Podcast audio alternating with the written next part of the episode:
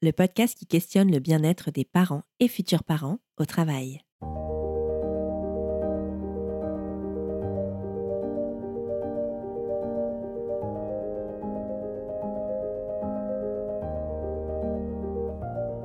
L'envie de fonder une famille peut représenter pour les femmes un obstacle à leur évolution professionnelle. Selon l'INSEE, en 2018, les femmes ayant des responsabilités familiales sont moins souvent en emploi que celles qui n'en ont pas. Et lorsqu'elles travaillent, les femmes déclarent deux fois plus souvent que les hommes qu'être parents a des conséquences sur leur situation professionnelle. L'arrivée d'un enfant entraîne fréquemment réduction du temps de travail et chute du revenu salarial pour les mères. Discrimination à l'embauche, écart de salaire et plafond de verre sont le lot des femmes qui souhaitent mêler carrière et famille. Dans ce contexte, on comprend aisément que le projet d'enfant se pense avant même la grossesse et en regard de la vie professionnelle.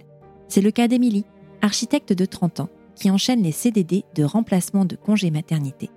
Et même si elle en a très envie, ne se lance pas dans son projet de deuxième enfant à cause de sa situation professionnelle précaire. Nous lui avons demandé comment son projet d'enfant était perçu au sein de l'entreprise qu'il emploie aujourd'hui. Bah, on va dire que c'est un grain de sable dans, dans la machine qui fonctionne bien et que anciennement dans cette agence, les anciens patrons de la vieille école hésitaient à embaucher des femmes parce qu'ils savaient qu'elles tombaient enceintes. Et que donc, euh, quand on est enceinte, bah, notre emploi est conservé, mais il faut euh, trouver quelqu'un pour reprendre euh, la charge de projet qui est mis en attente. Aujourd'hui, je pense que le questionnant est le même mais bon, ils peuvent pas l'afficher. On peut pas dire qu'on n'emploie pas de femmes parce que euh, elles ont des enfants et qu'elles doivent s'occuper des enfants. Mais dans le discours, ça reste. Euh, moi, je suis au 4-5e pour m'occuper de Violette. Et euh, le 4-5e, bah, ils savent que c'est pour m'occuper de Violette. Ils ont hâte qu'elle grandisse pour que je puisse revenir à, à temps complet. Ça fait quand même neuf mois que je suis là-bas et neuf mois que tous les mercredis, ils se demandent où je suis. Vous avez un projet de deuxième enfant avec ton conjoint? Oui il est repoussé à cause de mon travail, à cause de l'incertitude euh, qu'offrent euh, les contrats à durée déterminée. Selon toi, comment est perçu ton projet d'enfant au sein de ton entreprise? Déjà, aujourd'hui, j'évite de le dire. J'ai des collègues euh, qui ont eu des enfants à peu près en même temps que moi, donc il y a deux ans. La première que je remplace actuellement, donc a eu le deuxième. J'ai une autre collègue qui l'a par en congé maternité en mai. Et donc, il y a toujours les petits sous-entendus euh, que je vais être euh, la prochaine. Je relève pas, je, je dis pas parce que j'ai pas envie que ça remonte jusqu'aux oreilles des personnes décisionnaires et que ça pèse dans la balance. Donc, euh, je réponds pas ou, je dis non, un, ça me suffit. Tu préfères mentir sur ton projet familial? Je préfère l'omettre. Je préfère ne pas en parler plutôt que bah, mentir. mentir, j'avais dans mon ancien travail, donc quand je bossais chez mon père, son collègue euh, qui arrive et qui dit oh là là sur un chantier euh, c'est pas possible. Un des contractants euh, a embauché une salariée qui pendant l'entretien disait qu'elle voulait pas d'enfant. Et là ça fait quatre mois qu'elle est là et elle vient nous annoncer qu'elle est enceinte. Tu te rends compte ça se fait pas quand même comment ils vont faire eux ça les met un peu dans la panade à ce moment-là, j'étais enceinte, je me disais, mais c'est pas. et puis même sans être enceinte, on se dit, mais c'est pas possible. Déjà, vous savez très bien que cette question, déjà, n'aurait jamais dû être posée. Et puis, il faut que ça arrête d'être un frein dans, dans l'emploi. Alors, les pères, ils ont de la chance, mais avec euh, un père qui voudrait prendre sa place dans, dans la famille, euh, on imagine toujours que c'est les femmes parce qu'elles partent. Euh, allez, c'est quoi C'est quatre mois. Les hommes, ils partent un mois eux, on leur fait pas de. J'ai pas l'impression qu'on leur fasse de, grosses réflexions là-dessus. On leur pose pas la question euh, à un entretien d'embauche, savoir s'ils comptent avoir des enfants et si, ou alors s'ils comptent s'impliquer dans leur vie familiale. La question qu'ils devraient poser en entretien, que ce soit un homme ou une femme, c'est euh, comptez-vous avoir une, vie euh, personnelle en dehors de votre travail? Et comptez-vous vous impliquer dedans? Plutôt que comptez-vous avoir des enfants, comptez-vous vous occuper de votre famille? C'est bah, professionnellement, comme euh, je suis dans une agence qui me plaît beaucoup, une bonne relation avec euh, mes collègues, euh, des projets intéressants, j'aimerais y rester. Alors pas que pour pouvoir faire un enfant, il n'y a pas que ça qui joue non plus dans un choix de travail. Donc non, j'aimerais, j'aimerais surtout y rester parce que j'y suis bien. Le projet d'enfant, bien sûr, il compte, mais finalement, je pense que si jamais le contrat n'est pas renouvelé, on se lancera parce qu'au bout d'un moment, on, ne va pas mettre sa vie en pause pendant une durée indéterminée pour une question de travail. Ça sera pas la même vie, ça sera pas les mêmes. C'est sûr que ça sera pas les mêmes challenges, mais mais on le fera. Tout comme Émilie, de nombreuses femmes préfèrent taire leur projet de famille auprès de leur employeur. Mais pourquoi, en France, la grossesse est-elle perçue comme une mauvaise nouvelle? Nous sommes allés à la rencontre de Marie Peset, psychologue clinicienne, docteur en psychologie et ancienne experte judiciaire.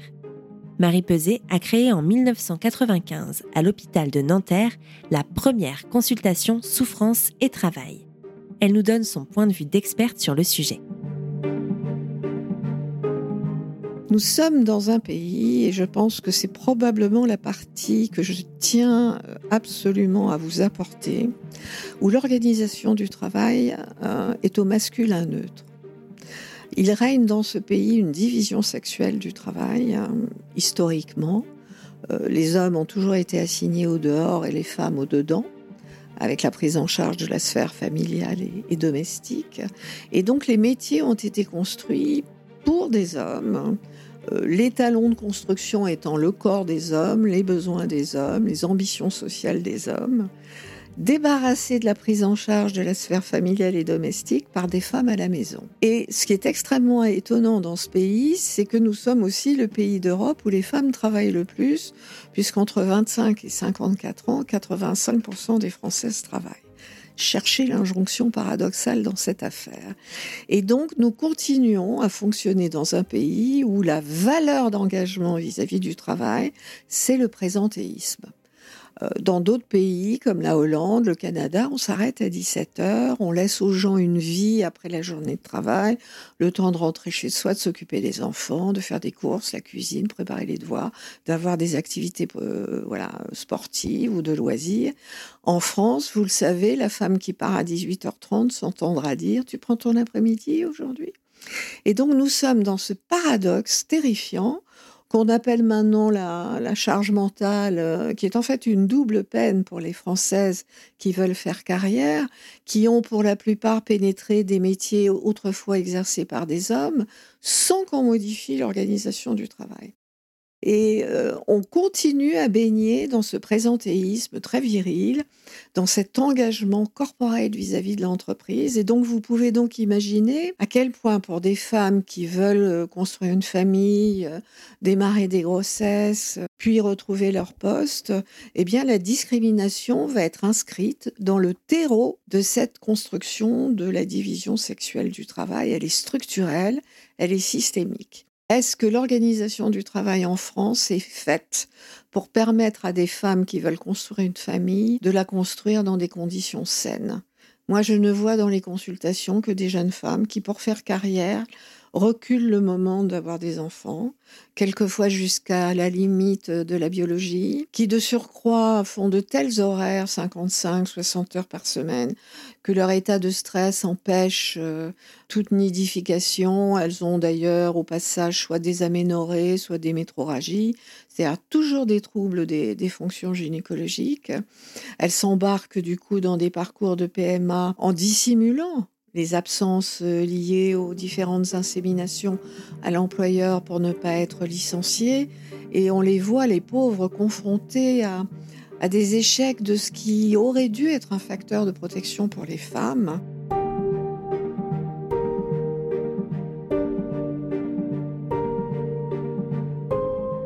Et que nous dit la loi? Élise Fabing, avocate spécialiste en droit du travail, nous éclaire. Comme euh, à tout moment de, la carrière de, chacune et chacun aussi, parce qu'on va parler de la parentalité, eh bien, euh, toute discrimination euh, est interdite. Toute discrimination liée à la parentalité, à la maternité est interdite. Néanmoins, là où le bas blesse, c'est que sur ces sujets-là, en fait, on manque de preuves.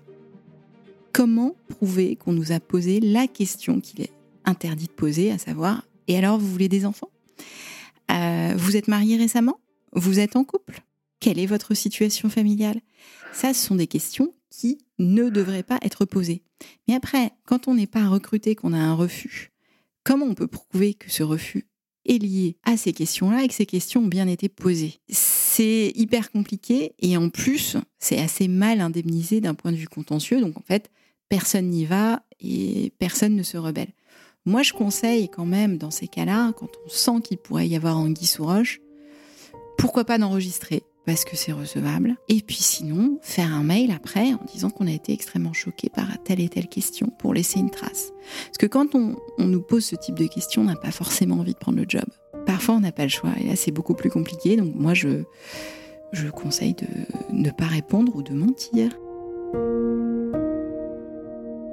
De plus en plus de couples passent par des protocoles de procréation médicalement assistés pour fonder une famille. Quel est le cadre en vigueur? Alors il y a, un régime qui protège euh, les femmes en parcours de PMA euh, des discriminations et qui leur permet de concilier vie privée et vie professionnelle. La protection euh, contre les discriminations liées à l'emploi, c'est le même qui est celui accordé aux femmes enceintes. Donc l'employeur, il ne peut pas prendre en compte la PMA pour refuser d'embaucher une salariée, rompre sa période d'essai ou la muter. Et euh, une candidate à l'emploi, elle n'est pas tenue de dire à son employeur qu'elle est en process de PMA. Et en cas de litige, ça va être à l'employeur de prouver que sa décision n'était pas liée au fait que la salariée était en process de PMA. Et euh, s'il y a un doute, il va profiter à la salariée. Mais le nerf de la guerre dans ces dossiers-là, c'est la preuve. Donc pensez-y, mesdames, parce que c'est vous principalement qui êtes concernés. Donc écrivez, suscitez les cris, enregistrez si besoin, mais vraiment n'arrivez pas avec un dossier vide, c'est trop grave pour rester impuni. Est-ce que les, salariés ont droit à des, euh, des possibilités d'absence, en fait, des droits d'absence quand elles sont en parcours PMA Oui, il y a euh, une autorisation d'absence pour les actes médicaux nécessaires. Euh, donc ça, c'est prévu par le Code de la santé publique. Et euh, si les salariés, le conjoint, le partenaire de Pax ou la personne qui vit maritalement avec la salariée est autorisé à s'absenter pour assister à trois de ces examens pour chaque protocole de PMA. Et ces absences sont rémunérées par l'employeur et elles sont assimilées à une période de travail effectif pour la détermination notamment des congés payés. Et donc la durée de l'absence euh, rémunérée comprend non seulement le temps de l'examen médical, mais aussi le temps du trajet aller-retour. Ça, c'est important de le savoir. Est-ce que ça implique forcément donc de dire à son employeur qu'on est dans un parcours PMA Alors, on n'a pas à expliquer quel est l'acte médical, donc non, on n'a pas à rentrer dans les détails de sa vie privée.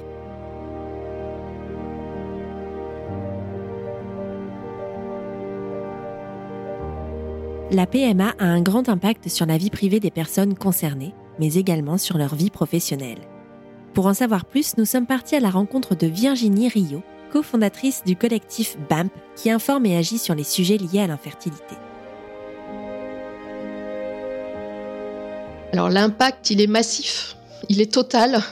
C'est-à-dire que quand vous êtes infertile, ce sujet de l'infertilité ou de la grossesse qui n'arrive pas, euh, bien souvent, avant de constater que vous êtes infertile, vous avez déjà essayé d'avoir des enfants, à moins que vous sachiez depuis longtemps que vous avez une maladie ou une problématique qui fait que vous êtes infertile.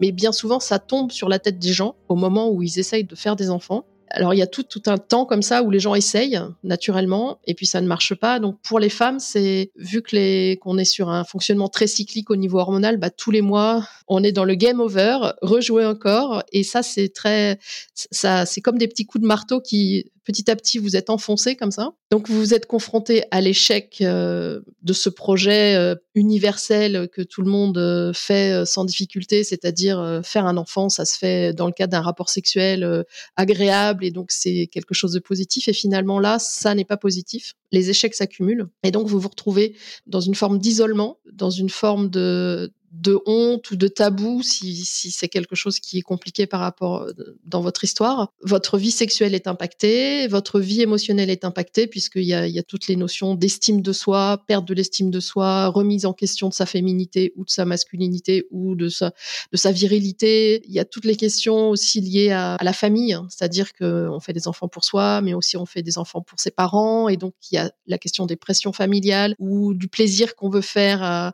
à ses propres parents. Et il y a évidemment la pression et les difficultés sociales parce que vous êtes en échec. Donc dans notre société qui est très euh, orientée sur la réussite, euh, la positivité, tout ça, bah, c'est difficile d'être en échec. Et puis, il y a un impact sur le travail, puisque euh, quand on entre dans les protocoles d'AMP, les protocoles d'AMP sont des protocoles très chronophages en termes de temps, de temps de bilan. Après, le temps des examens, le temps euh, des traitements hormonaux que la femme euh, subit, donc euh, le, temps des, de tous les rendez-vous du monitorage des protocoles. Après, les temps d'attente, les temps d'attente entre une ponction, un transfert, et puis après, il faut une fois qu'on a eu un transfert, il faut attendre le résultat. Et puis, quand les échecs s'accumulent, eh ben, vous pouvez vous retrouver dans des années d'attente, dans des années de tentatives, dans des années d'échecs. Et donc, l'impact est vraiment massif et il y a des, médecins qui, enfin, il y a eu une étude qui a montré que en moyenne, en France, les personnes euh, sont dans des parcours qui durent en, moyenne 7,7 hein, ans. Donc, ça vous donne un peu l'image de ça impacte euh, sur la vie des gens. Et dans le quotidien, en fait, les, bah, les rendez-vous avec les médecins, les opérations, euh, tout ça se fait en journée. Donc en journée, bah, en journée, on est censé travailler. Donc voilà, c'est très, c'est très compliqué. Et en plus, vu qu'il y a beaucoup de monde maintenant, malheureusement, dans les parcours d'AMP, dans certaines régions, bah, quand vous devez faire, par exemple, il y a le moment du monitorage, vous devez faire des prises de sang tous les deux jours et des échographies tous les deux jours, le matin, pour que le, les résultats euh, soient analysés par le médecin et que dans la journée, ils vous disent, bah, on adapte ou pas le traitement. Donc le matin, bah, c'est pareil, les centres, ils n'ouvrent pas à 4 heures du matin, donc euh, tout le monde arrive à la même heure, euh, tout le monde euh, a besoin d'être à 8h30 ou à 9h au travail. La notion du stress et de la charge mentale, elle est, elle est très très importante. Ça, tout le monde le dit. Il y a, plein, enfin, il y a, on a fait des enquêtes au cours de ces dix ans passés, mais là, on a fait un sondage récemment en octobre 2022, un petit sondage qui s'adressait qu'aux femmes avec Ipsos donc les résultats, il y avait 84% des femmes interrogées qui disaient que le parcours d'AMP a un impact direct sur leur vie professionnelle, 81% a un impact sur leur vie de couple, et 94% des femmes qui ont répondu à ce sondage disaient que pour elles, les parcours étaient stressants. Et puis après, bah, il y a toute la charge mentale liée aux représentations, aux pressions euh, que les personnes vivent dans les parcours d'AMP et vivent dans leur vie sociale.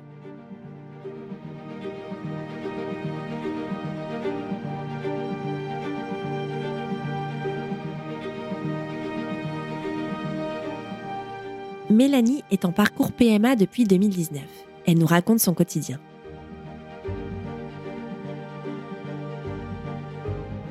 Alors, je m'appelle Mélanie, je suis sage-femme dans une maternité euh, de région parisienne. Je suis mariée avec euh, Sophie, qui est elle aussi sage-femme, et j'ai 36 ans. Alors déjà, euh, nous, on en a très peu parlé. En fait, on a quelques copines sages-femmes qui, étaient à l'époque au courant de notre projet, parce qu'on savait qu'on allait devoir euh, du jour au lendemain partir, parce qu'il faut savoir que dans un parcours de PMA, il y a tout un monitorage ovarien, échographie, prise de sang, toutes les 48 heures environ, jusqu'à la veille de l'insémination. Et donc le, la clinique ou l'hôpital appelle la veille en disant voilà demain vous devez être à 10h à Liège, donc à 3h30 de route, toutes les deux, parce qu'il faut que les deux euh, membres du couple soient présents pour le, le transfert, pour des questions en fait euh, légales de consentement à donner. Et, donc du coup, bah, quand on travaille le lendemain et a fortiori quand on est deux sages-femmes dans la même équipe, euh, c'est quand même un petit peu compliqué. Donc on avait décidé de mettre des copines au courant qui pourraient nous prendre nos gardes un peu au pied levé pour que ça impacte le, moins possible notre vie professionnelle, en tout cas le moins possible l'équipe, parce qu'en fait ça impactait quand même notre vie à nous. Mais on voulait pas mettre l'équipe en difficulté de fait de notre projet de PMA. Ce qui n'est pas forcément une très très bonne idée parce qu'au final, euh, on se mettait la rate au courbouillon euh, tout le temps. Euh, on ne savait pas comment on allait se débrouiller. souvent, on changeait nos gardes en amont en se disant Ah, l'insémination, ça va tomber mardi. Puis évidemment, ça tombait le mercredi. Donc, tout ce qu'on avait fait en amont n'était plus valable. Donc, ça nous mettait encore plus de stress de nous dire qu'il fallait qu'on rappelle les gens pour redécaler dans l'autre sens. Et puis, bah, ça veut dire 5 heures, enfin 3 heures de route, donc lever à 5 heures du matin, euh, faire l'aller-retour dans la journée parce que très souvent le lendemain on travaillait donc on pouvait pas se permettre de bouger deux gardes. Euh, donc beaucoup de fatigue, beaucoup de stress, et puis du coup pas du tout la tête au travail, hein, parce que en fait les jours où on était au boulot, fallait qu'on on réfléchisse à la charge mentale de la PMA derrière. Donc euh, on n'était pas très efficace au travail, je pense, dans ces moments-là. J'imagine. Est-ce qu'à un moment, il a été question d'en informer ta hiérarchie? Non. Enfin, à ce moment-là, non, parce que euh, je voulais pas que ça me Enfin, je sais pas pourquoi. En fait, c'est débile parce que quand on est sage-femme à l'hôpital, euh, il n'y a pas vraiment de perspective d'évolution de carrière. Enfin, c'est, je pense que c'est moins le cas dans des entreprises privées où en fait on aspire peut-être à un poste supérieur et on se dit si j'annonce ma PMA, bah, du coup on va me dire que je vais être moins dispo, donc on va pas me donner la promotion que je devrais avoir. Moi, j'avais pas du tout cet enjeu-là. Donc à l'époque, non, je l'ai pas fait. Et quand on a repris notre parcours en France l'année dernière, et là, je ne l'ai pas fait parce que j'envisageais de changer de poste et que du coup, euh, on m'avait proposé de prendre un poste de mi-temps de coordination. Je savais pas quand est-ce que j'allais pouvoir reprendre la PMA parce que ça dépendait de tout un tas de, rendez-vous, euh, d'échéances différentes. Donc, je voulais pas l'annoncer et qu'on se dise ah ben on lui propose un poste, mais en fait elle va pas être vraiment dispo. Puis si elle tombe enceinte, bah du coup elle va lâcher le poste. Donc je l'ai pas annoncé non plus cette seconde fois sur ce parcours en France. Bon là, il se trouve qu'on a fait trois inséminations qui n'ont pas marché, qu'on va passer en FIV et que la FIV c'est quand même un autre euh, level au niveau des rendez-vous. Donc là, j'ai prévu d'en parler à ma 4 parce que je pense que j'ai besoin d'avoir des jours pour me consacrer à ce parcours-là, chose que j'ai pas fait jusque-là et qui est quand même très chronophage. Aujourd'hui, Mélanie et Sophie poursuivent leur parcours PMA en France. Un réel changement dans leur organisation au quotidien. Alors nous, en termes de prise en charge, ça change tout. Euh, déjà parce que on n'a pas trois heures de route à faire euh, tous les quatre matins pour aller en Belgique pour faire notre insémination. Donc euh, déjà au niveau logistique, c'est beaucoup plus simple. en plus, on est inscrit dans une maternité qui fait partie de notre GH. Donc quand on est sage-femme, du coup, on parle quand même à des professionnels qui savent ce qu'on fait, mais je dis pas qu'en Belgique, ils savaient pas ce qu'on faisait euh, comme métier, mais en fait, c'était un rapport différent. Là, on travaille dans les mêmes, quasiment dans les mêmes structures. Et puis, en termes de coûts aussi, ça change tout parce qu'en Belgique, il n'y a pas du tout de prise en charge financière de la PMA puisque c'était notre choix et qu'en France, c'était pas autorisé. Donc, euh, sur des inséminations en Belgique, à l'époque où on l'a fait, donc c'était il y a plus de trois ans, ça nous coûtait environ 700 à 800 euros par tentative, en comptant le don, le geste, le trajet, éventuellement l'hébergement si on devait dormir là-bas le soir ou la veille.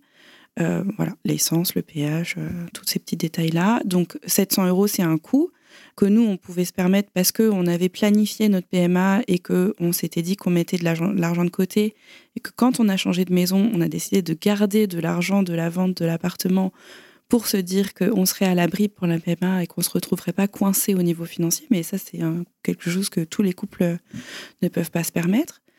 Donc, quand le projet de PMA a commencé à émerger en France, enfin, en tout cas, que le projet de loi était, nous, on a suivi ça euh, comme un feuilleton. Et quand le projet a été signé en septembre, que la loi est parue, je pense que le lendemain, on était en train de prendre un rendez-vous et donc, on a eu rendez-vous en novembre. Je pense qu'on était dans les premières. Euh, on était vraiment dans les starting blocks, quoi. On voulait pas louper le coche. Selon toi, quel est le plus difficile dans la conciliation vie professionnelle et PMA Le temps. De pouvoir concilier, euh, enfin, de la charge mentale et le, temps, en fait, c'est la même chose finalement, c'est de d'anticiper tout, de se dire ah bah oui, mais alors là, du coup, euh, si je dois faire ma prise de sang lundi matin, mais j'ai un rendez-vous important, donc je peux pas décaler, donc comment je vais faire? Et puis si on est en retard sur la prise en charge, enfin s'ils ont du retard dans le centre dans lequel je vais, bah, ça me met en retard toute la journée. Euh, nous, la difficulté en plus, c'est qu'on travaille à l'hôpital et donc du coup, bah, nos patientes, elles nous attendent en rendez-vous et on ne peut pas toujours se permettre de décaler nos rendez-vous euh, moi, je pense que dans le privé, c'est peut-être un tout petit peu différent parce que bah, si vous n'êtes pas disponible à 10 heures, peut-être que votre client il sera disponible à 11 ou, le lendemain. Bah, nous, notre patiente, euh, c'est pas toujours le cas. quoi. Donc euh, ça c'est un peu euh, un peu le truc difficile je trouve dans mon métier, c'est de concilier le temps et puis surtout, euh, enfin après ça c'est un problème de sage-femme, c'est qu'on est vraiment dévoué à nos patientes et que souvent les fait passer un peu en premier, nos patientes et notre équipe et donc du coup parfois il y a des choses qu'on s'autorise pas à faire parce qu'on n'a pas envie d'impacter l'équipe ou qu'on n'a pas envie d'impacter nos patientes alors qu'on devrait le faire pour nous-mêmes.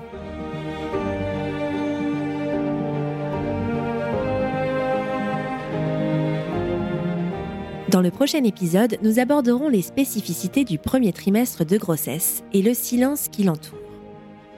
PASS est un podcast réalisé dans le cadre du projet européen Pathways to Improving Perinatal Mental Health, porté en France par le Centre collaborateur de l'OMS pour la recherche et la formation en santé mentale, un service de l'EPSM Lille Métropole.